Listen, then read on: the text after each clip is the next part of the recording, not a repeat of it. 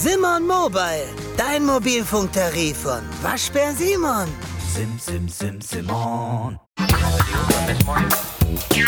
Herzlich willkommen zu Defner und Chapitz, Wirtschaftspodcast von Welt. Mein Name ist Defner, Dietmar Defner. Mein Name ist Chapitz, Holger Chapitz.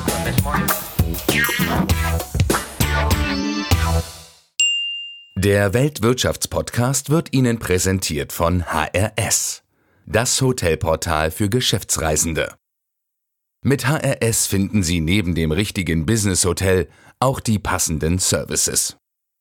Zusätzlich buchen Sie als angemeldeter MyHRS-Kunde Hotels bis zu 30% günstiger mit dem Business-Tarif, sammeln bei jeder Übernachtung Meilen oder Punkte und können von weiteren Services profitieren.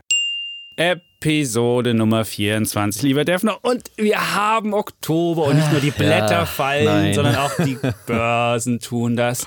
Vor allem Technologiewerte. Dow minus 5, DAX minus 5, Nasdaq minus 6 und der Fang-Index, der diese wunderbaren Aktien Facebook, Amazon, Netflix und Google enthält, minus 7% Gönnen wir dem Bären diesen Jubel, den Triumph. Man muss, ja- ich muss wirklich eingestehen, okay, ich hätte nicht gedacht, dass es so heftig kommt jetzt im Oktober nochmal. Ich hatte ja auf die Herbstrally gesetzt, aber aus der Herbstrally ist so ein kleiner Crash geworden, muss man sagen. Das fühlte sich wirklich an letzte Woche wie ein Crash und äh, ging rasant abwärts und dann ist Ausverkauf an den Börsen und da kriegst du noch einen Push-Artikel vom Chapitz auf dein Handy. Da weißt du, es ist einfach Crash angesagt. Turbulenzen an den Börsen, droht jetzt der Crash, schreibt der Chapitz. Und vor allem, was mir sehr gut gefallen hat, hier schreibt er dann allein amerikanische Aktien und zumal Technologiewerte konnten dieses Jahr noch nennenswerte Gewinne verbuchen. Damit scheint es jetzt vorbei. Diese Woche merken plötzlich alle, der Kaiser ist nackt. Ja, der Kaiser ist nackt. Du hast es falsch verstanden, Ein lieber Defner. Andersen-Märchen, ne? Nein. Des Kaisers neue Kleider. Ja, Christian in dem, Andersen, Ja, ja. ja, in dem dem Kaiser äh, sozusagen Luftnummern als Kleider aufgeschwatzt werden. Also äh, er trägt dort überhaupt keine Kleider. Und Chapitz suggeriert in diesem Artikel, es sind alles Luftnummern Das an den, an den Börsen, es sind. Blasen, Defner, es gibt äh, überhaupt keine nicht. Substanz und äh, sozusagen alles nur heiße Luft da an den Überhaupt Börsen. nicht. Was wir damit, was Das- wir damit sagen wollten. damit Nein, nein, sagen, nein, ja? wir wollten was ganz anderes sagen, dass nämlich allein Amerika noch im Plus war. Wenn du jetzt nämlich mal genau guckst, dann siehst du, der DAX ist dieses Jahr minus 10 Prozent. Und 50 Prozent der europäischen Aktien sind im Bärenmarkt, sprich sind 20 Prozent oder mehr im Minus. Und das meine ich mit der Kaiser hat kein. Jetzt merken die Leute, oh, es handelt sich gar nicht mehr um diesen wunderbaren Aufschwung. Auf jeden Fall müssen wir drüber reden. Aber der Kaiser ist nackt, heißt natürlich, es ist alles nur Luft und es ist alles nur Betrug, ja. Also Nein. du kannst vielleicht sagen, der Goldesel spuckt nicht mehr so viele Dukaten. Das, wäre vielleicht ein, das wär vielleicht ein. Märchenvergleich. Ich bin der Bär, der, der, der Pessimist ja, oder der Realist. ganz tief in die Kiste Gut. greift. Da braucht man sich nicht wundern, wenn die Leute kein Aktienvertrauen entwickeln in Deutschland. Aber gut, das am Rande. Aber wir werden darüber reden. Müssen Über, wir. Wir müssen darüber reden. Wir müssen darüber also reden, in Zeiten des sein. Crashes wird ein richtig fetter Crash daraus oder war es nur eine Korrektur? Das ist so die Frage, die wir uns stellen wollen. Und Du wirst uns noch erklären, was man nicht machen soll jetzt. Die Frage ist immer, soll man sich absichern? Soll man Verluste begrenzen in diesen Zeiten und Gewinne laufen lassen, wenn man welche hat? Äh, da gibt es ja unterschiedliche Auffassungen. Auch das ich diskutieren wir.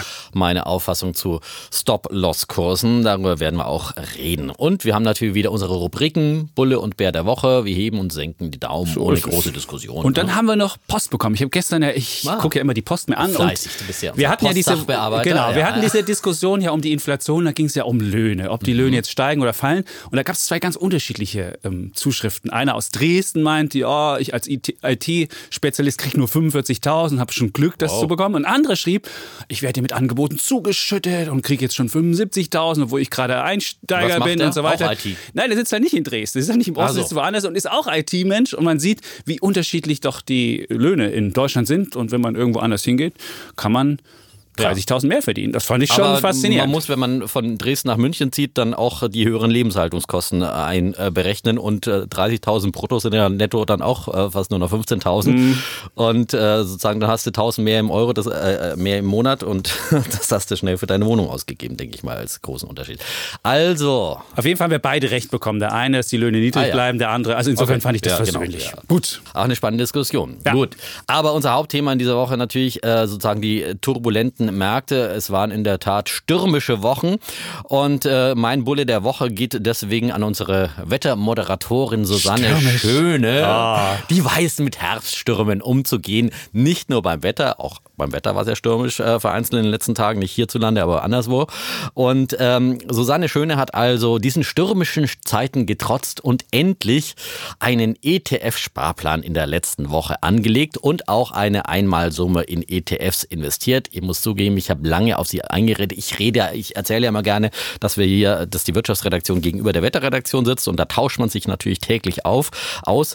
Ähm, und der Kollege äh, Gregorius ähm, ist ja schon länger dabei und äh, Georgios, ich sage immer den Namen falsch. Georgios sitzt mir immer gegenüber. Also Georgios heißt er, ist schon länger eingestiegen und jetzt auch äh, die Frau Schöne, unsere Wettermoderatorin und hat sich jetzt endlich rangewagt und wie gesagt, hat sich jahrelang immer wieder mit irgendwelchen Argumenten gewehrt und äh, zum Schluss musste auch noch das Horoskop herhalten. Anfang Oktober sagte sie, ich würde ja gerne jetzt einen ETF-Vertrag abschließen, aber mein Horoskop sagt, äh, finanzielle Entscheidungen erst Mitte des Monats treffen. Und diesmal hatte das Horoskop wirklich recht. Sie hat jetzt eigentlich vielleicht einen optimalen Einstiegszeitpunkt erwischt. Die Märkte Den sind es gerade. Nein, nicht optimal, aber einen besseren als. Anfang Oktober oder zu Fall. anderen Zeiten in diesem Jahr. Ne? Und wenn man billiger einsteigt, kriegt man mehr für sein Geld und ist auf jeden Fall mutig und schlau, jetzt einzusteigen. Und ähm, auch wenn es noch weiter rappeln sollte, das kann natürlich kein Mensch ausschließen. Ich weiß es auch nicht letztlich. Ähm, aber wenn man über einen ETF-Sparplan einsteigt, dann kauft man ja, wenn es billiger wird, umso mehr Anteile und äh, senkt seinen Durchschnittseinstiegskurs. Und äh, das ist dann eben auf lange Sicht ein ähm, interessantes Investment. Sie hat, äh, wie von uns empfohlen, den MSCI All Country World gekauft, also alle Aktien der Welt, Alles nicht alle Aktien, gemacht. aber Aktien aus entwickelten und äh, Entwicklungs- äh, oder äh, aufsteigenden Märkten in einem Korb und ist jetzt mit dabei. Und ja, Gratulation und der Bulle der Woche an die Kollegin Schöne. Ach, das ich schöne habe auch ein Gesicht des- Instagram-Foto dazu gepostet. Stimmt, das schöne übrigens, ja? Gesicht des Sparplans. Jetzt will er wieder seinen Instagram hier Ja, hier posten. Ja, wir haben ja, auch noch eine Wette, eine Instagram-Wette laufen. Also ich stimmt. freue mich über Optimisten, die mir folgen mögen. Ich, hab, ich muss ja gestehen, ich, Ich bin ja jetzt vorne, ja. Das, der, der Defner Spread, den habe ich ja, der war ja zwischenzeitlich sogar bis auf 190 angestiegen und ich habe ihn auf 180 wieder runterbekommen. Ich gucke mir jetzt ja regelmäßig an, wie Instagram funktioniert. Ich bin ja bei Twitter groß und jetzt, aber bei Instagram, es ist wirklich nur ein Jahrmarkt der Eitelkeiten, Defner. Das sind die Leute mit Licht, hi, hallo, Mädelsabend und und keine einzige Information bekommt man da, außer vielleicht, dass man sieht, der ist mal wieder da, der ist mal wieder da oder der zeigt mir sein schönes Leben hier oder. Du willst dich jetzt bloß rausreden, dass du- dass es hat du alles eine bist Ästhetik, es hat alles eine Ja, bestimmte. Das Ästhetik und alle Fotos, Leute müssen sich schön anziehen und gut aussehen und sonst wie. Also ich muss gestehen, ich habe da Du Probleme hast mit dir den extra den so- Fahrradhelm aufgesetzt und hat Äh, jetzt ich ein Fahrradvideo gepostet, genau. ja, Ja, das- dem ich auch eine kleine Rolle spiele. Ich gehe so im Hintergrund wie Alfred Hitchcock durch die Szene. hat übrigens ja. einer Haben wir für unseren Ja. Trailer gedreht. So ja. ist es. Und das Ja. hat ein, ein Follower sogar mitbekommen. Das, ist das der Defner? Fragte mich. Ich so, ja, das ist der Defner. Also du siehst, die Kennerauge. Leute gucken Ja. sich das genau an. Also der, der Spread liegt jetzt bei 180 und ich muss was dran tun, dass es ja kleiner wird. Okay. Aber wir haben jetzt Du übrigens hast auch- einen Bullen oder einen Bären? So, Vielleicht zum Sparplan. Ja, wir zum haben jetzt einen Sparplan? Kollegen, Ach so. der macht das jetzt auch. Wir haben nämlich das, Cool. das männliche Pendant, auch ein Ah. gut aussehender junger Mensch, 24, der wird das machen und wird das sogar filmen, wie er seinen Sparplan macht. Cool. Und das kann man dann diese Woche oder nächste Woche bei Welt.de sich angucken, wie der schön. Kollege Moritz Seifert seinen Sparplan abschließt. Ja. Sparplan, verdammt. Vielleicht muss man nochmal diesen, diesen Durchschnittskosteneffekt den Leuten erklären. Also es ist ja so, Ja. dass man pro Monat einen festen Betrag, einen festen Mhm. Betrag spart. Nehmen wir an, 50 Euro. Und wenn jetzt der Index tiefer liegt, dann kriegt man halt für die 50 Euro mehr Index. Das ist dieser Durchschnittskosteneffekt. Und wenn es nach oben geht, kriegt man halt weniger, fühlt sich aber reich. Insofern ist man in beiden Fällen der Genauso, Gewinner. wenn man immer für 50 Euro tankt, wenn man, wenn das Benzin günstiger ist, kriegt man einfach mehr Benzin fürs gleiche Geld und eben dann die Durchschnittskosten, Einstiegskosten sind dann eben niedriger als äh, normalerweise und das ist ein smarter Automatismus und vor allem man äh, schaltet einfach seine Gefühle aus, die einen in solchen Zeiten dann wieder hindern würden, äh, zu kaufen, weil man sagt, oh Gott, Herbst, Stürme an den Börsen, Chapitz schreibt vom großen Crash. das Horoskop schreibt, ich soll nichts Kaiser, machen. Der Kaiser hat ka- keine Kleider an. Wieso, ne? Da würde man sich sehr, sehr schwer tun, dann äh, aktiv zu kaufen und der Sparplan erledigt das dann für einen. Genau. Ja, und mehr dazu Und immer es- noch es gibt in auch- unserem es- ETF-Spezial. So äh, bevor wir jetzt alles nochmal erzählen, das kann man sich ja jederzeit wieder anhören. Das ist ja in unserer Aber interessanterweise gab es eine Option, dass man es dynamisiert. Also wenn man ein junger Mensch ist und glaubt, dass man den großen Aufstieg hat, kann man es auch dynamisieren, dann wird automatisch der Betrag nach oben angepasst. Aber das kann man ja, das kann man ja auch manuell wie immer wieder Das kann man auch anpassen. machen. Das ist ja Das das. Gute. Ganz so, genau. Ist ja nicht wie eine Lebensversicherung, wo man sich dann immer festlegt und dann schwer wieder rauskommt. Sondern beim ETF-Sparplan kommt man ja auch wieder raus. Wenn man jetzt sagt, ich will eine Wohnung kaufen oder was auch immer, kein Problem. Problem.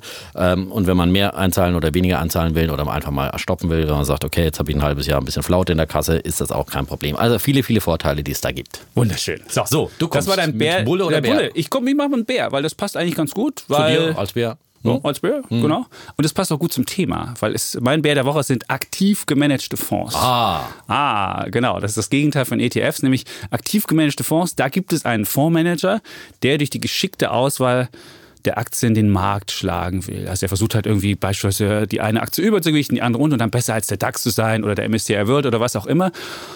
Und jetzt gab es eine aktuelle Studie in der vergangenen Woche und die hat gezeigt, dass das so nicht funktioniert. Die meisten Manager bleiben hinter dem Markt zurück und gerade bei den weltweit anlegenden Fonds ist die Statistik wahnsinnig schlecht. Und zwar, wenn man mal auf Sicht von zehn Jahren schaut, schafft es 99 Prozent der Fondsmanager nicht, den Markt zu schlagen. ich glaube, das muss man wirklich nochmal wiederholen. Das ist- 99 Prozent. Das ist wirklich, das ist äh, unglaublich. Also wer da noch einen aktiven äh, Fonds kauft, den einen Prozent meint zu bekommen, das ist, das ist fast nicht machbar. Wenn man deutsche Aktien sieht, da ist es die Statistik ein bisschen besser, da ist es 80 Prozent nur, die es auf zehn Jahre Sicht nicht schaffen. Aber trotzdem, es ist wirklich zum ja, Haare raufen. Ja, also insofern. absolut. Und dann sind sie auch noch teurer. Und der, der, der, Grund, der Grund, warum die meisten es nicht schaffen, liegt einfach daran, dass Märkte meistens effizient sind und alle Informationen eingepreist sind. Und wer da glaubt, klüger als der Markt zu sein, der ist entweder einer Hybris äh, anheimgefallen oder ich weiß es nicht. Also da muss man wirklich schon ein Genie sein, um das zu schaffen. Aber das ist nicht der einzige Grund. Der andere Grund ist auch, viele Manager sind einfach zu feige, auch wirkliche Wetten einzugehen. Also viele gucken sich den Index an, den sie abbilden, bilden ihn so ein bisschen nach, machen vielleicht eine kleine Übergewichtung hier oder eine kleine Untergewichtung da, haben aber die Kosten dahinter. Und dann hast du keine Chance, wenn du Kosten von jährlich 2% ungefähr hast, den Index noch zu schaffen. Und deswegen sind die meisten sogar schlecht gemanagte aktive Fonds und das ist ein Grund dafür. Und deswegen ähm, würde ich sagen, mein Bär der Woche aktiv gemanagte Fonds. Ich muss Applaus. Er applaudiert, spenden. das ist gut. Auf offene Szene. Und es gibt ja, und das ist das zweite Problem, vielleicht das noch, noch hinten dran, es gibt Fonds, die schaffen es, nämlich deutsche Fonds, aber dann ist es manchmal so, dass der Fondsmanager wechselt. Es gibt beispielsweise von der, von der DWS oder Deutsche Asset Management, wie er heißt, DWS Aktienstrategie Deutschland, der hat es geschafft, über eine lange Frist konsistent den Markt zu schlagen, aber der Fondsmanager Tim Albrecht, der wechselt jetzt.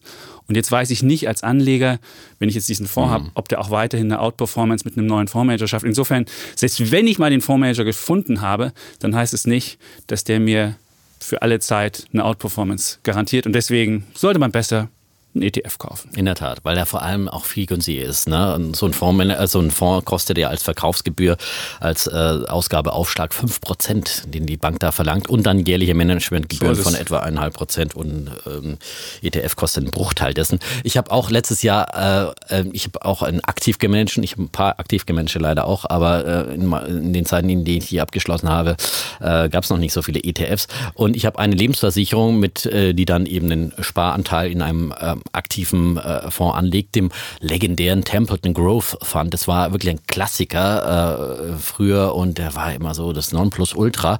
Und der hat letztes Jahr irgendwie so knapp über 0% Rendite gemacht, wo wirklich, sagen wir, die ganze Flut weltweit gestiegen ist. Der DAX, glaube ich, 9% gemacht hat und die Amerikaner noch mehr und eigentlich alle Aktienmärkte. Ich weiß gar nicht, wie man da nicht mitsteigen kann als Fonds. Also das ist, ist äh, mir wirklich unerklärlich. Aber ja. Ja, ich habe ähm, auch einen Riester-Sparplan mit einem, da muss man ja auch ja nochmal was anderes. Ja, nee, Riester ja. Sparplan auch mit einem, mit einem aktiv gemanagten Fonds und auch der ist leider hinter dem Markt zurück. Aber was das Frustrierende ist, selbst Schwellenländerfonds, wo man ja denken könnte, Schwellenländer sind nicht so gut beobachtet, da müsste Hm. man ja eigentlich gewisse Ineffizienzen sehen und den Markt outperformen können. Selbst da schaffen es nur 98 Prozent der Fondsmanager auf zehn Jahre Sicht nicht. Krass. Also Äh, diese, äh, diese es Daten sind einfach so, so Frustriert. krass. es ist ja. frustriert.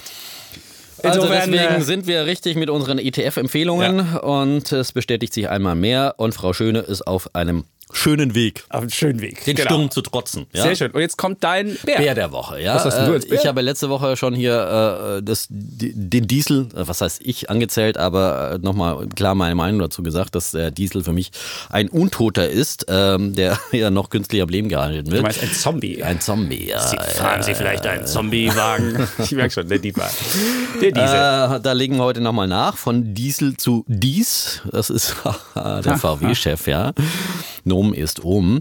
Äh, der hat nochmal versucht, in der Süddeutschen äh, Zeitung in einem Interview den Diesel äh, zu verteidigen. Und sozusagen, er wettert nicht nur den Diesel, sondern überhaupt den Verbrennungsmotor. Da ging es jetzt auch eher um die CO2-Debatte. Da ist ja der Diesel jetzt nicht kein, kein großer Sünder, aber andere Verbrennungsmotoren. Und es ging ähm, sozusagen um den Beschluss der EU-Staaten, dass jetzt Neuwagen im Jahr 2030 im Schnitt 35 Prozent weniger CO2 ausstoßen sollen als 2020. Und dann hat dies gewettert, äh, die Wahrheit sei ja, sie stellen nicht auf Elektro um, wenn man jetzt zum Beispiel Elektromotor kaufen würde, sondern auf Kohlebetrieb. Ja, weil die Produktion einer Batterie mit Kohlestrom entstünde, dabei entstünden fünf Tonnen Kohlendioxid. Und wenn sie dann noch mit Kohlestrom fahren, wird E-Mobilität wirklich zum Wahnsinn. Ja, ähm, und da versucht halt wieder ein Dinosaurier sozusagen mit anderen Dinosauriern äh, sozusagen zu argumentieren und zu sagen, ja, solange man mit Kohlestrom fährt, macht Elektroauto ja keinen Sinn. Aber natürlich äh, braucht man auch da einen Wandel der Energieträger, das ist ja ganz klar. Aber es ist halt so eine fadenscheinige Ausrede des Herrn Dies, äh, weil man einfach äh, im Elektrobereich hinterher ist. Und dann kommt natürlich wieder mal die große Arbeitsplatzkeule. Er warnt davor, wenn sozusagen das Ziel 40 Prozent äh, der Neuwagen im Jahr 2030 wären, die sozusagen weniger CO2 ausstoßen sollten, dann müsste über die Hälfte der Autos rein rein elektrisch fahren, sagte er, und äh, ein Wandel in dem Tempo, der sei kaum zu managen, warnte er. Binnen zehn Jahren müssten dann ein Viertel der Jobs bei VW entfallen. Aus seiner Sicht wird der Diesel auch in zehn Jahren noch gebraucht, äh, schiebt er dann noch nach. Also, wie gesagt, es ist so ein Dinosaurier, der sagt, wir haben es bisher alles richtig gemacht und äh, verteidigt äh, diesen Wandel. Und übrigens der Autoprofessor Dudenhöfer, der sagt, äh, ähm, im Gegenteil, das Gegenteil sei der Fall. Wenn die Vorgaben zu lasch wären, dann hätten wir das das Risiko, dass wir 200.000 Jobs äh, verlieren, weil man den Wandel dann zu noch zu lange verschläft. Und das ist eben mal wieder so typisch für die deutsche Autoindustrie, die nicht rechtzeitig hier auf äh, den Elektroantrieb umgestellt haben und einfach hinterherhinken. Anderes Beispiel, Tesla, eines meiner Lieblingsunternehmen, ja, schon mal erwähnt hier im Podcast, weiß ich nicht. Ähm, aber die haben tatsächlich in, auf dem Heimatmarkt in den USA im dritten Quartal äh, knapp 70.000 Autos insgesamt verkauft und damit äh, erstmals Mercedes-Benz überholt in einem Quartal. Die haben nämlich nur 66.500 verkauft. Und ähm, das, nachdem sie erst acht Jahre sozusagen aktiv am Markt sind äh, und damit sozusagen den Erfinder des Automobils mit seiner 132-jährigen Geschichte Mercedes-Benz überholt haben. So schnell kann es gehen, dass ein Dinosaurier überholt wird und dann möglicherweise auch vom Aussterben bedroht ist. Der Defner schafft es, in seinen Bären noch einen Bullen einzubauen. Ja. Wunderbar. Also der, ich muss es nochmal zusammenzufassen, für alle, die jetzt nicht ganz mitgekommen sind, den Bären hat er dies bekommen genau. und den Bullen eigentlich den zweiten Bullen, der Tesla-Mann. Ja, so. Ach, wunderbar wunderbar. Tesla muss natürlich auch einmal erwähnt werden. Ich muss nämlich sagen, eine Sache, die mir in dem Interview gefallen hat, es war natürlich unterirdisch, dieses Interview. Vor allem mhm. sich, sich sagen mit dem Kohlestrom, da guckt man sich nur die Versorger an, da sieht man, was ihm blüht, wenn er da nicht rechtzeitig genau. umschaltet. Das nur, das nur zum einen. Aber er hat immerhin in einer Sache war er relativ klar. Er hat gesagt, die Wahrscheinlichkeit, dass Deutschland noch in den nächsten Jahren eine der führenden Autonationen ist, hat er 50 Prozent nur beziffert. Und das fand ich schon, das ist dann schon wiederum äh, eine gewisse Einsicht. Aber hm. dann nicht die Einsicht daraus zu gewinnen, man muss was tun, damit man wirklich die 50 Prozent ein bisschen erhöht, das fand ich dann wieder frustrierend. Also insofern toller Bär. Also wie ja. letzte Woche schon den Diesel, diese Woche der Diesel. Ja, lagen wir ganz gut mit dem Diesel. Haben ja, noch, äh, unbedingt. Sind, ja, ja. Nachdem dann auch Berlin Fahrverbote ausgesprochen hat. Also wirklich, der Defner Also und wenn der, wenn der Diesel glaubt, zehn Jahre gibt's, braucht man den Diesel noch. Vielleicht irgendwo in der Wüste, keine Ahnung, aber nicht Wüste, das ist, mein, das ist mein Stichpunkt. Wüste ist mein Stichpunkt. Was für eine Überleitung. Ich sollte Moderator werden, ne? Ich wusste es aber nicht, ja? Wieso, was hast du denn? Es geht um meinen Bullen der Wochen. Das geht jetzt nicht um die Wüste, nicht die Wüste ist der Bulle der Woche, sondern mein Bulle der Woche geht an Wall Street Manager, an ähm, JP Morgan Chef Jamie Dimon, BlackRock Chef Larry Fink und Blackstone Chef Steven Schwartzman. Die haben nämlich ihre Teilnahme an der Wirtschaftskonferenz Future Investment Initiative abgesagt. Das ist eine, ähm, ein Forum in der Wüste, wo die Saudis. Ach, jetzt kommt Wüste. Ich jetzt, gedacht, genau, das ist eine Wüste. Ja, da ist die Wüste. Das ist, so, das ist so ein Wirtschaftsforum. Die Saudis wollen ja ihre Ökonomie umstellen. Da gibt es diese Vision 2030, die der Kronprinz äh, Salman ähm, ausgesprochen hat. Und dann gibt es einmal im Jahr diese wunderbare Konferenz seit letztem Jahr gibt es die und dann kommen alle zusammen und dann erzählen sie alle, wie dann eine neue Stadt entsteht in der Wüste, wie das alles klimaneutral ist, wie sie von da aus dann zum Mond fliegen und was auch immer. Und dieser, äh, dieses Jahr solchen Visionen kannst du ja nicht so viel anfangen. Ja. Nein, mit solchen, doch. Ich kann damit was anfangen, wenn sie denn äh, eine gewisse, nicht nur heiße Luft sind, sondern was dahinter steckt. Und in diesem Jahr haben eben diese Wall Street Manager abgesagt, diese Investmentkonferenz, weil es geht um Saudi-Arabien, ist ja in den Schlagzeilen. Ähm, weil die Wirtschaftslenker nicht mit Saudi-Arabien mehr sich so zusammenfinden. Was ist der Hintergrund? Der Hintergrund ist ähm, die Causa Jamal Khashoggi, das ist der ähm, saudische ähm, Journalist, ganz berühmter Journalist, der in den USA ins Exil gegangen ist und da weiter geschrieben hat. Und der wollte sich Anfang Oktober im, in Istanbul in der, in der ähm, saudischen Konsulat wollte sich da seine Heirats, äh, seine Scheidungsurkunde abholen, damit er neu heiraten kann und ist da nie wieder rausgekommen aus diesem Konsulat. Und daraus ist jetzt eine Art Staatsaffäre geschehen, weil ähm, wahrscheinlich ist er da ermordet worden. Das ist zumindest die Mutmaßung. Das äh, mhm. alles weist darauf hin, dass es passiert. Und nun aber das Problem ist, die Saudis, die immer sich hingestellt haben, wir sind eine neue Ökonomie und wir reformieren das Land und machen alles. Jetzt sieht man, dass politisch gesehen das Land nicht so doll dasteht und viele Wirtschaftslenker wollen sich mit diesem Regime, die unliebsame Journalisten möglicherweise umgebracht haben, nicht sehen lassen und deswegen ähm, fahren die ja nicht hin. Was man sagen muss, keiner hat ja bisher gedacht, dass die Saudis eine lupenreine Demokratie sind. Mhm. Man wusste ja mhm. von den ähm, Frauenaktivisten, die da in, in, in, in, hinter Gittern sind. Man wusste auch, dass die Saudis auf der Liste der Länder, die die meisten vollstreckten Todesstrafen haben, auf Platz drei stehen. Aber diese eine dieser eine Journalist, der hat so ein bisschen, das war so ein bisschen der Tipping Point, wie man so mhm. schön sagt, wo dann alle Leute gesagt haben, oh, Moment mal, da müssen wir aufpassen. Und vielleicht erinnerst du dich, es gab ja auch in der Flüchtlingskrise so ein Tipping Point, als dieser syrische Junge, dieser Dreijährige, der mit dem roten T-Shirt da am mhm. Strand lag. Und auf alle haben die gesehen und sagten, oh, das war auch da der Tipping Point. Solche Bilder. Also oft sind es Bilder, in dem Fall hat man genau. jetzt kein Bild davon, aber trotzdem ist es natürlich eine krasse Geschichte. Ja. Das, das ist eine krasse Geschichte. Und jetzt, und jetzt, äh, ja, jetzt sagen alle so, oh, Moment mal, was machen denn die Saudis da? Und äh, du könntest passieren, dass die Amerikaner mit den Saudis äh, in Konflikt geraten. Das ist jetzt natürlich ein ganz, ganz großes Problem, was auch die Märkte nervös gemacht hat. Ganz ja, genau. Muss man ja sagen, weil natürlich die Saudis, die sind die letzten Verbündeten der genau, Amerikaner in dieser Region. Und ja, gerade wo sie sich gerade mit dem Iran so anlegen und die Sanktionen ausrufen, brauchen sie eigentlich die Saudis vor allem auch für den Ölpreis. Ne? Also für den Ölpreis ist natürlich auch, äh, da haben wir ja auch eine Das ist auch ein Problem, ganz genau. Hat auch den Ölpreis getrieben teilweise, weil die Saudis möglicherweise, wenn sie sich wirklich mit den USA dann anlegen sollten. Das weiß man halt nicht. Man weiß es nicht. Nur was, was interessant halt also ist. Trump hat ja wieder ein bisschen zurückgerudert. Bisschen, ja aber, aber auch wieder, es geht hin und mhm. her. Auf jeden Fall, was man aber sieht und warum ich meinen Bullen mhm. der Woche an diese Wall Street Manager gebe, dass die Manager einfach vorangehen und sagen, mit dem wollen wir nichts mehr zu tun haben. Und das ist insofern auch bemerkenswert, als dass sie mit den Saudis gute Geschäfte gemacht haben. Alleine, mhm, die Banken stimmt. haben 250 Millionen an Provisionen mit dem Verkauf von Anleihen, mit der Beratung, wie auch immer in Saudi-Arabien verdient. Und du darfst nicht vergessen, es gibt ja demnächst diesen ganz großen Börsengang Saudi Aramco, der zwei Billionen Dollar schwer sein will. Und wer den an die Börse bringt, der kann auf, einen, auf, auf Provisionen hoffen, noch und nöcher. Und wenn dann die Manager sagen, nee, wir ziehen uns da zurück, dann finde ich, ist das Bulle der Woche für mich. Also auf jeden Fall ist ein spannendes, ich finde ein spannendes Thema. Saudi-Arabien ist ähm, ja. Und das ist auch für deine Tesla nicht ganz uninteressant, weil auch, auch mh, bei Tesla mh. sind die Großaktionäre. Aber es sind jetzt zum Glück nicht diejenigen, die 420 Dollar auf den Tisch legen müssen äh, und äh, um, um, um, Tesla von der Börse zu nehmen. Dann, Aber trotzdem ist es ein Geschäftsrisiko geworden, wenn du auf einmal saudische Aber die Investoren sind jetzt nicht so hoch beteiligt Nein, bei da Tesla. Hast du recht. Also, Aber äh, bei, bei Uber beispielsweise, da sind sie bei Softbank, haben mh. sie diesen großen Fonds. Und wenn Uber sagt, doing the right thing ist unser Motto und dann auf einmal hast du auf der anderen Seite saudische ähm, Eigentümer, das ist problematisch. Aber auf der anderen Seite, ich meine, Katar ist genauso problematisch und alle nehmen dann doch immer gerne das Geld aus Katar, auch deutsche Aber vielleicht ist das jetzt vorbei. Vielleicht ist das jetzt vorbei. Also die, die, die Exporte von Deutschland nach Saudi-Arabien sind zurückgegangen. Ich habe mal geguckt, die waren mal bei 10 Milliarden pro Jahr, jetzt sind sie nur noch bei 6, irgendwas. Auf jeden also Fall ein weiteres geopolitisches ja. Risiko in diesem großen Konzert von geopolitischen ja. Risiken, die in diesem Jahr die Börse dann eben auch äh, sozusagen nicht nur deckeln, sondern äh, sozusagen deutlich ins Minus drücken. Und äh, das kam jetzt quasi zu allem Überfluss dann dazu. auch noch dazu mhm. für die Märkte. Also die Märkte müssen schon sehr, sehr viel verarbeiten. Momentan. Nehmerqualitäten haben. Ja, Nehmerqualitäten. Ja, Nehmerqualitäten ja, und, und die haben sie, wir, ja, kommen wir zu unserem Thema. Das ist ja mein ersten Thema. Thema genau. genau. Also da geht es um die, um die Kursturbulenzen und da sind ja eigentlich jahrelang sind die Kurse eigentlich fast nur gestiegen und eine ganze Generation kannte eigentlich nichts als Aufschwung.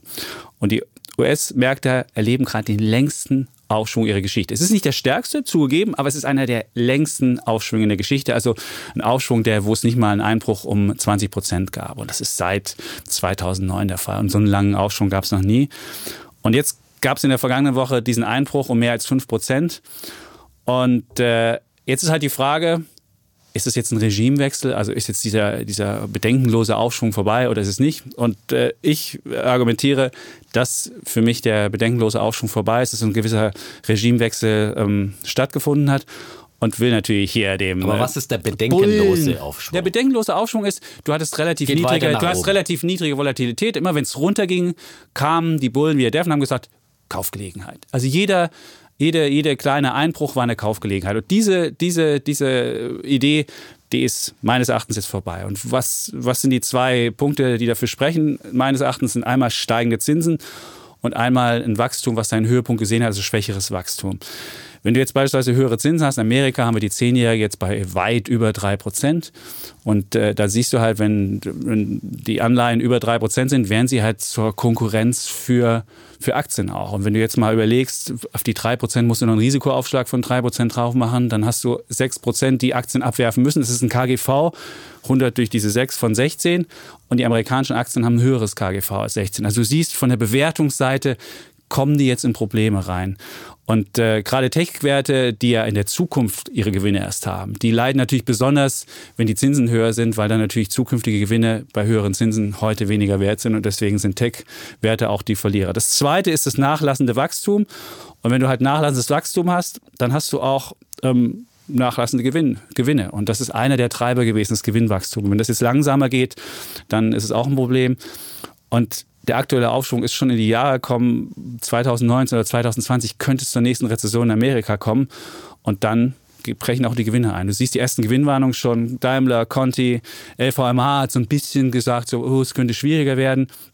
Und dann als dritten Punkt, und das ist ja einer meiner Lieblingspunkte, den ich schon häufiger gebracht habe, den Märkten wird so langsam der Sauerstoff abgedreht. Die amerikanische Notenbank entzieht dem Markt ja schon Liquidität und die EZB kauft seit Anfang Oktober nicht mehr für 30 Milliarden monatlich Anleihen, also schießt 30 Milliarden in den Markt, sondern nur noch 15 Milliarden. Und zum Jahresende, wenn dann die EZB es ganz einstellt, wie du ja auch ansiehst, dann wird unterm Strich den Märkten, wenn man alle Notenbankliquidität zusammenzählt, Liquidität entzogen und dann hast du halt da auch keinen, keinen, keinen zusätzlichen Push mehr. Und so wie die Kurse erst getrieben worden sind von dem billigen Geld, werden sie dann eben langsam nach unten getrieben. Und das alles zusammen, würde ich sagen, führt dazu, dass wir dieses alte Regime, es geht nach oben vorbei ist und dass wir die alten Höchststände, die wir jetzt gesehen haben in diesem Jahr, erstmal nicht mehr sehen werden. Okay, das ist ja mal eine klare Aussage, Ja. weil ich meine, bedenkenloser Aufschwung, ja, ich meine, äh, den hatten wir nun wirklich nicht in den letzten zehn Jahren, sondern äh, wir haben ja schon öfters über die Wall of Worries gesprochen, an, an denen die Börse hochgeklettert ist, also die Mauer der Zweifel und Ängste und die gab es ja nun wirklich reichlich in den letzten zehn Jahren, äh, vielleicht nicht ganz so stark mehr ausgeprägt in Amerika, aber in Europa, da hatten wir die Euro-Schuldenkrise zu äh, verarbeiten und immer wieder geopolitische Risiken. Im letzten Jahr zum Beispiel gab es die Ängste um China. Am Anfang des Jahres äh, sind da die, Import, äh, die Exporte eingebrochen und, und schon äh, hieß es, oh, China, Blase platzt und so weiter. Also eigentlich jedes halbe Jahr, den Brexit nicht zu vergessen. Viele, viele andere geopolitische Risiken, die immer wieder mal, der Ukraine-Konflikt, der hat auch immer wieder für Verunsicherungen an den Märkten, auch in Amerika gesorgt, weil das äh, sind ja heutzutage immer geopolitische Risiken, die sich dann wirklich auch weltweit dann an den Börsen niederschlagen. Ähm, man erinnert sich an viele gar nicht mehr, aber immer wieder alle halbe Jahr ist da ein Ding geplatzt und, und immer wieder hat es für Korrekturen an Aber Märkten immer wieder hieß gesorgt. es einsteigen. Und das war genau der Ja, Unterschied. aber nein, aber immer nein. wieder einsteigen Immer und wieder, man hat ich- ich gelernt, noch- da Buy kann- on Dips. Ich Das glaube, da, war das kann ich- Ding. da kann ich noch mal ein paar äh, Chapitz-Artikel raussuchen, dann jeweils aus der Krise. Da hieß es nie einsteigen. Da, wie, wie, da steht dann wahrscheinlich immer sowas wie, der Kaiser hat keine Kleider an oder sowas. Ja? Da hat Nackischer keiner Markt, nein. der nackische- die Und, nackische äh, immer, Börse. Da schreit doch keiner einsteigen. Ich hatte letzte, letzte Woche auch wieder in Form äh, einen ähm, technischen Analysten, äh, die hängen ja immer das Fähnchen in den Wind, der sagt dann, ja, oh, jetzt kann der DAX auch noch auf 10.000 Punkte fallen. Ja? Kann er. Kann er, ja. Kann er. Kann er, kann er auch. Ja, das ist natürlich theoretisch möglich, aber das war ja schon eher sozusagen eine wahrscheinlichere Prognose. So, äh, ich will nur sagen, ähm, diejenigen, die einsteigen, schreien, die sind immer, wenn es runtergeht, äh, äh, nicht so äh, zu hören und, und sind leise und, und äh, nur die ganz Mutigen trauen sich dann wirklich einzusteigen. Äh, von wegen und deswegen glaube ich, dass es jetzt wieder eine gleiche Situation ist, dass es auch jetzt wieder eine Chance ist, Buy und Dips eben äh, zu kaufen, wenn es äh, äh, günstige Angebote gibt, weil die Stürme draußen sind. Und ähm, zu den äh, Argumenten 1, 2, 3, die hier vorgebracht wurden. Ähm, 1, 2, ja, das war jetzt Alles wirklich eine richtig. lange Argumentationskette, ja. Ja, Ja, äh, die Zinsen steigen, in der Tat, äh, aber ganz moderat und ganz vorsichtig. Nee, die Äh, Zehnjährigen sind richtig nach oben geschossen. Das ist Ja, eben nicht moderat. und da geht es um die 3,2%, Geschwindigkeit. ja. die kam von 2,7 auf 3,2. Und das, Ja, ist nicht, das ist trotzdem- nicht moderat. Das ist halt ein Nein. Schuss. Und da geht es auch um Geschwindigkeit. Und so schnell können die Märkte sich nicht anpassen. Und dann denken alle so, äh, Moment mal, was ist denn da jetzt passiert? Also moderat in Amerika, die in Deutschland, okay, da ist die EZB noch dabei mit Geld. Also in Deutschland Aber- sind sowieso ja, wirklich. gut, da äh, und in Amerika ist es trotzdem immer noch im historischen Vergleich ein moderates Zinsniveau. Äh, wir, wir sind jetzt bei 2,2 Prozent. Wir haben äh, in den 90ern, also wir wollen jetzt gar nicht von den inflationären Zeiten in den 80ern 80, sprechen. 18%. Nein, aber Ja. äh, in den 90ern sind die Zinsen angezogen und die Börse ist trotzdem angezogen und äh, das hat die Börse überhaupt nicht gestört. Das wird jetzt mal kurz eingepreist äh, und dann war es das auch wieder so. Und, und die, die, die Notenbank sagt zwar, wir können jetzt noch ein bisschen äh, mehr die, die Zinsen erhöhen, aber es ist trotzdem in einem moderaten Tempo, was sie bisher vorhaben und was sie auch äh, tun werden. Ähm, zumal, wenn dann Rezessionsgefahren dazukommen, die du ausmalen äh, malst, dann würde ja die Notenbank sofort auch wieder ähm, auf die Bremse bei den Zinserhöhungen treten. Und von Rezessionsgefahren kann ja auch wirklich keine Rede sein. Ja, der IWF hat jetzt zwar seine Prognose gesenkt von 3,9 auf 3,7 Prozent. Man höre und staune. Ähm, das ist aber immer noch das größte Wachstum, eines der größten Wachstumsraten ähm, in, äh, in den äh, zurückliegenden äh, sieben Jahren. Ja, also nur einmal äh, gab es ein besseres Wachstum letztes Jahr und ansonsten ist es äh, immer noch äh, top sozusagen. Also wir sind auf einem Top-Niveau und bremsen von diesem Top-Niveau jetzt ein bisschen, bisschen ab, äh, nur um vielleicht dann wieder neue Gipfel zu erklimmen. Und die Bewertungen der Aktien, die sind eben auch in keinster Weise übertrieben. Ähm, Aber auch nicht billig. auch nicht billig, aber sie sind äh, ungefähr auf äh, historischen äh, Niveaus, wo sie immer waren. Äh, auch an, in, an den US-Märkten, weil da gab es ein deutliches Gewinnwachstum und ähm, deswegen haben sich, obwohl die Kurse rasant gestiegen sind in den letzten zwei Jahren, die Bewertungen bei KGVs eben nicht wesentlich äh, verteuert.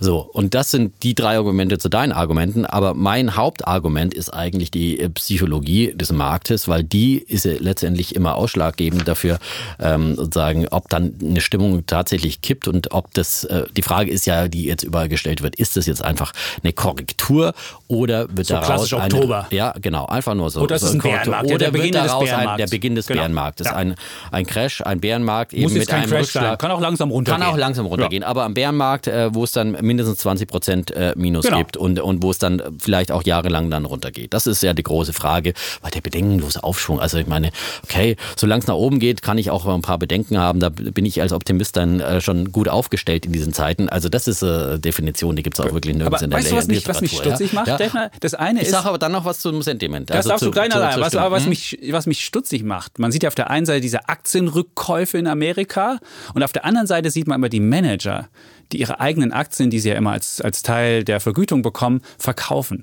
Und die Insiderverkäufe, also die, die Verkäufe von den, äh, von den, von den Top-Managern, sind auf einen Rekord gestiegen, nämlich im August von 10,3 Milliarden. Und jetzt haben wir diese komische Situation, auf der einen Seite die Manager mit dem Geld der Aktionäre Aktien zurückkaufen, aber ihre eigenen Aktien einfach verkaufen. Und da sieht man schon, dass sie dem Aufschwung selbst nicht mehr trauen, diese Insider. Und wer hat ein besseres Bild, bitteschön, als die Insider? Und wenn die jetzt verkaufen in Rekordzahlen, würde ich schon sagen, da kannst du mit deinem Sentiment jetzt kommen, wie du Okay, willst. ist ein es ist, Indikator, ist, ja, es ist aber ein Indikator, der, Ja. der eigentlich immer recht gut ist ein ganz guter. Indikator, Ja, ja. aber man muss immer sagen, dass Manager natürlich immer äh, Teile der Vergütung in Aktien bezahlt bekommen, deswegen immer wieder Aktien auch äh, verkaufen Ja, müssen. aber wenn sie glauben würden, dass es jetzt ein Dip ist, dann würdest du es nicht verkaufen. Also insofern wird, oder würdest du zumindest abwarten, würdest du jetzt nicht in der Phase, wo jetzt die Kurse gerade ins Wackeln geraten, würdest du nicht verkaufen. Das würdest du nicht tun, wenn du denken würdest, morgen geht's wieder hoch wenn du natürlich satte. Gewinne hast, wie bei Technologieaktien, kannst du ja auch mal ein paar Gewinne mitnehmen an der Stelle. Da ist auch noch keiner dran gestorben.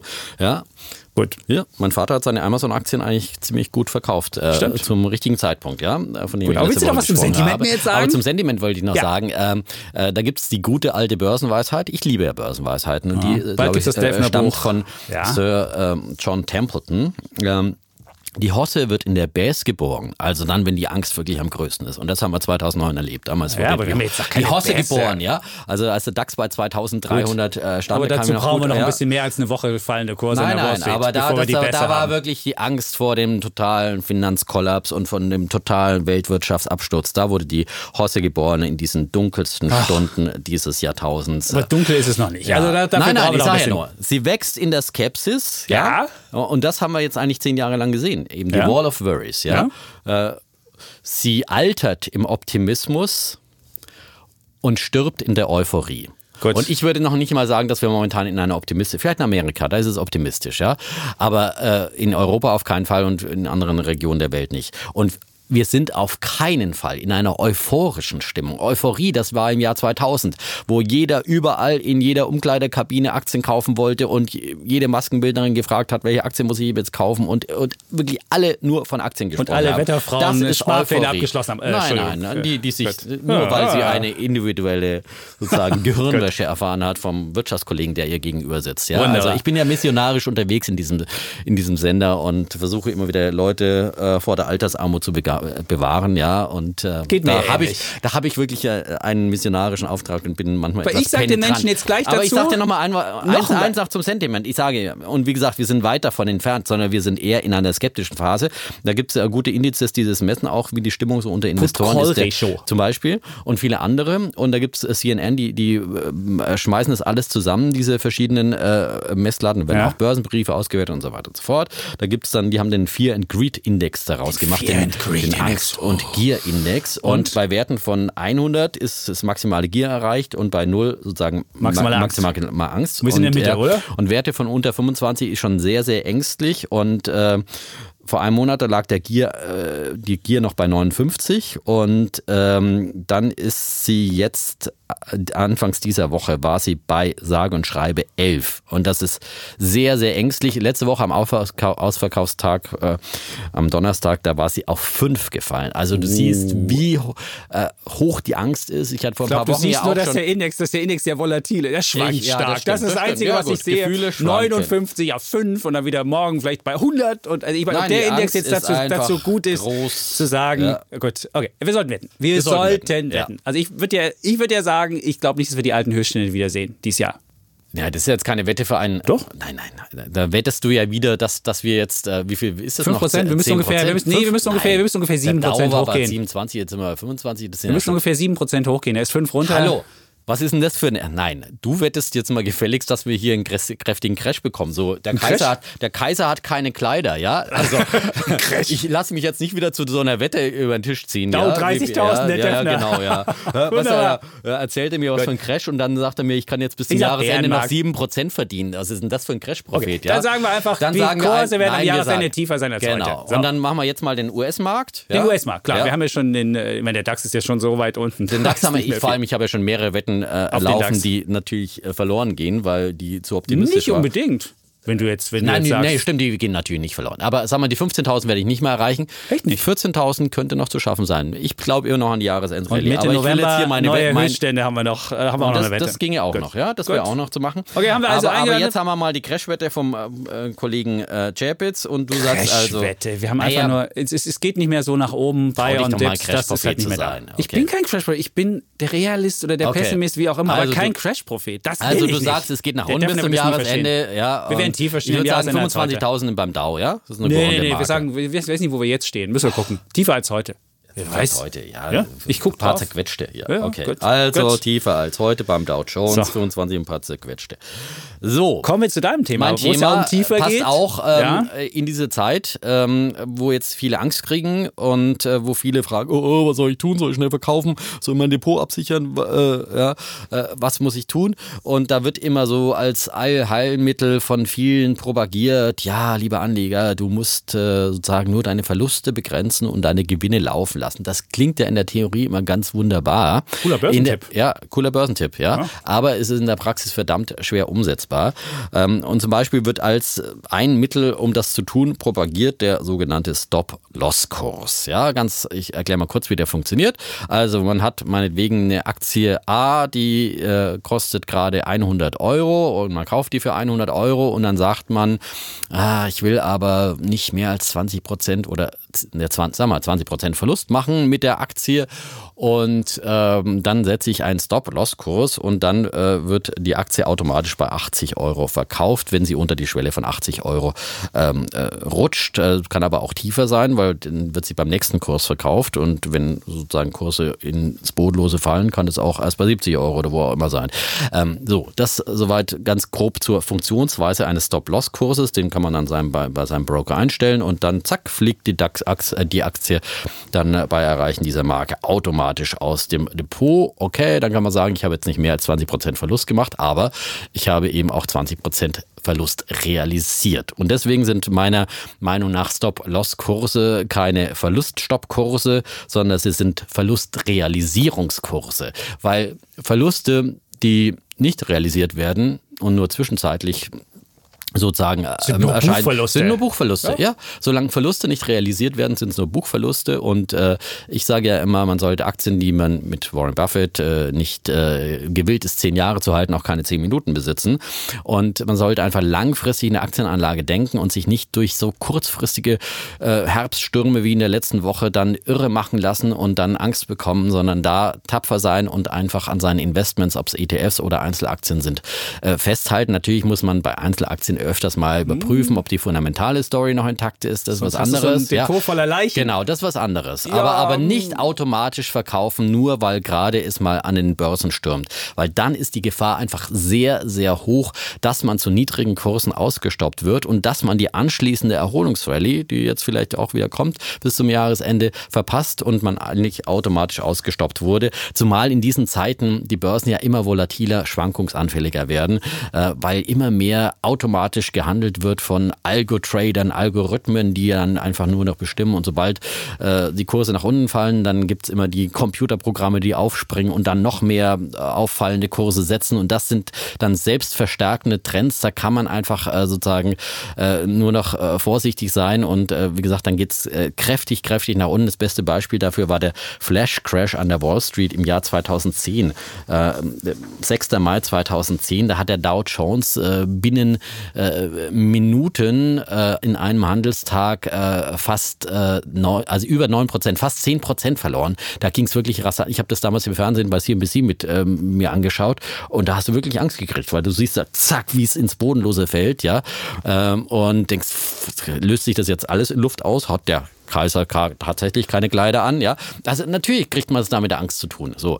Ähm, aber was ist dann passiert? Bis zum Handelsende hat sich dann äh, sozusagen der Dow Jones wieder gefangen und äh, hat dann nur mit leichten Verlusten geschlossen. Einzelne Aktien, also einzelne äh, Dow Jones Aktien wie Procter Gamble, die haben damals fast 30 Prozent verloren. Und wenn du da zum Beispiel einen äh, ja, Stop-Loss-Kurs gesetzt hast auf 25% Minus, dann hast du deine Aktie mit äh, 27% Verlust verkauft und am Ende des Tages war sie wieder bei plus minus null gestanden und äh, dann hast du dich gefragt, warum hast du eigentlich deine Aktie mit 25% Verlust verkauft? Und dann, äh, wenn die Börse dann wieder steigt, dann kommst du nicht mehr rein und dann kannst du nur wieder zu höheren Kursen einsteigen, hast deine 25% äh, Verlust realisiert, die, die, kriegst du nie wieder. Und wenn du es ein paar Mal machst, dann realisierst du immer nochmal 10%, nochmal 10% Verlust und, und dann äh, hast du richtig aufgelaufene Verluste.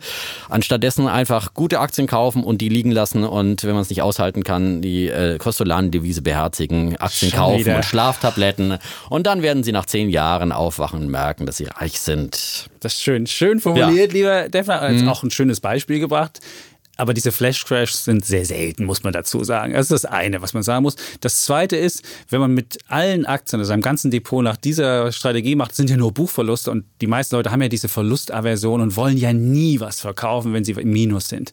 Und wenn sie dann aber diese Strategie sagen, ach, wird schon wieder steigen, was ganz viele machen, hast du am Ende wirklich so ein Depot von Losern. Im Zweifelsfalle, dann hast du irgendwann deine guten Aktien nur verkauft, aber deine schlechten hast du alle noch Depot. Also insofern würde ich diese Strategie, dass du die alle liegen lässt, würde ich nicht so gut finden. Und das zweite Problem, du gehst jetzt von dir aus, wo du sagst, ich kann auch mal Verluste ertragen, aber die meisten Menschen da draußen, würde ich vermuten, dass die nicht so eine Verlusttoleranz haben. Die sagen sich, ah, ich habe ein Verlustbudget vielleicht von 20 Prozent oder so.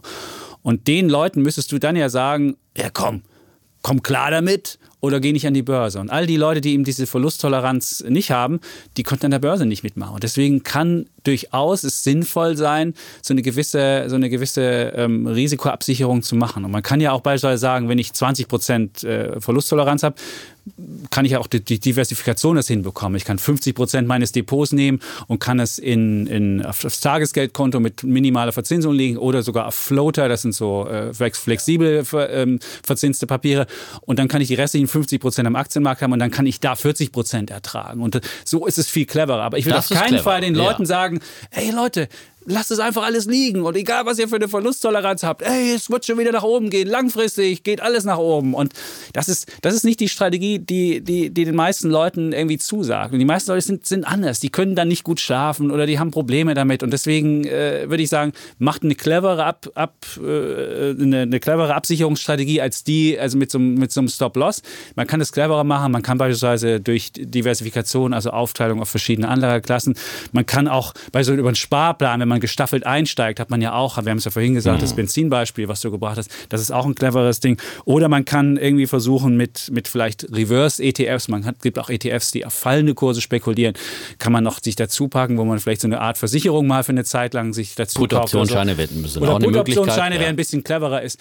Aber ich würde sagen, ganz ohne Absicherung für Leute, die die, die, äh, die, die, die, die, die Risikotoleranz nicht haben, das äh, kann Aber du gibst mir ja quasi recht, dass der Also Stop-Loss-Kurs es- kein unbedingt probates Mittel Der ist. Stop-Loss in ist ein Zeiten schwieriges Mittel. Genau. Kurse, Also ne? es ist schwierig, es ist schwierig, das so zu äh, machen. Verbuche ich jetzt mal als Punktgewinn hier. Ja. Ach, jetzt- jetzt- jetzt- nein, ich würde schon sagen, wenn jemand, wenn Man jemand sagt, ja wenn jemand sagt, wenn jemand sagt, wenn jemand sagt, ich kann nur 20 Prozent ertragen, dann muss er da- und die wirklich hart hat so eine Grenze, dann muss er in irgendeiner Weise an irgendeiner Seite den, den, den, die Reißleine ziehen. Insofern würde ich jetzt nicht Da muss ganz, man aber wirklich bei Einzelaktien vor- Bei vorsichtig sein, Einzelaktien, weil- ich meine, ich würde sowieso Einzelaktien nicht äh, investieren. Ich bin ja sowieso der Anhänger von lieber größeren Sachen, weil ich kann nicht Und es wetten. macht natürlich einen Unterschied, ob, ob du einen ETF hast, das 20% Genau. verliert. Das ist ja dann wirklich, da ist es ein Also richtiger beim Crash, wenn der, Welt, wenn der gesamte da Weltindex gab 20% es das verliert. ja. diese, diese Flash Das ist klar. Da kann man dann auch bei 20 So Prozent ist es. sagen, mache ich eine Verlustbegrenzung. So. Aber ich, da, da würde ich es auch, da ist dann wieder die Gefahr, dass man mitten im Bärenmarkt äh, verkauft und dann wieder den anschließenden Aufschwung Gut, aber verpasst. und das, das, was die Vormanager, du hast ja über die aktiven Vormanager gemeckert, die es schaffen, nicht schaffen, den Index zu kaufen, äh, zu schlagen, weil sie natürlich immer wieder auch diese Verluststrategien Aber ja wenn man diese Ruhe anwenden. dafür hat, wenn ja. du dafür die Ruhe hast und sagst, ich habe mein Geld jetzt in Sicherheit gebracht, es gibt einen Kollegen bei uns, der hat jetzt all seinen ganzen Kram verkauft, nachdem es 10% runtergeht. Der hat diese Risikotoleranz 10% verkauft alles. Der fühlt sich, der fühlt sich zufrieden. Und wenn er Ja, jetzt nicht der fühlt sich jetzt Ja, zufrieden, ist zufrieden, aber ja. im nächsten Jahr, wenn es dann Nein. wieder nach oben geht, ich wette mit dir, dann kommt die, genau wie jetzt die Angst auf äh, 11 Prozent. Was zu verpassen. Nein, das tut er nicht. Nein, das kommt Leute, immer wieder. Das, nein, Ja. aber das kommt wieder.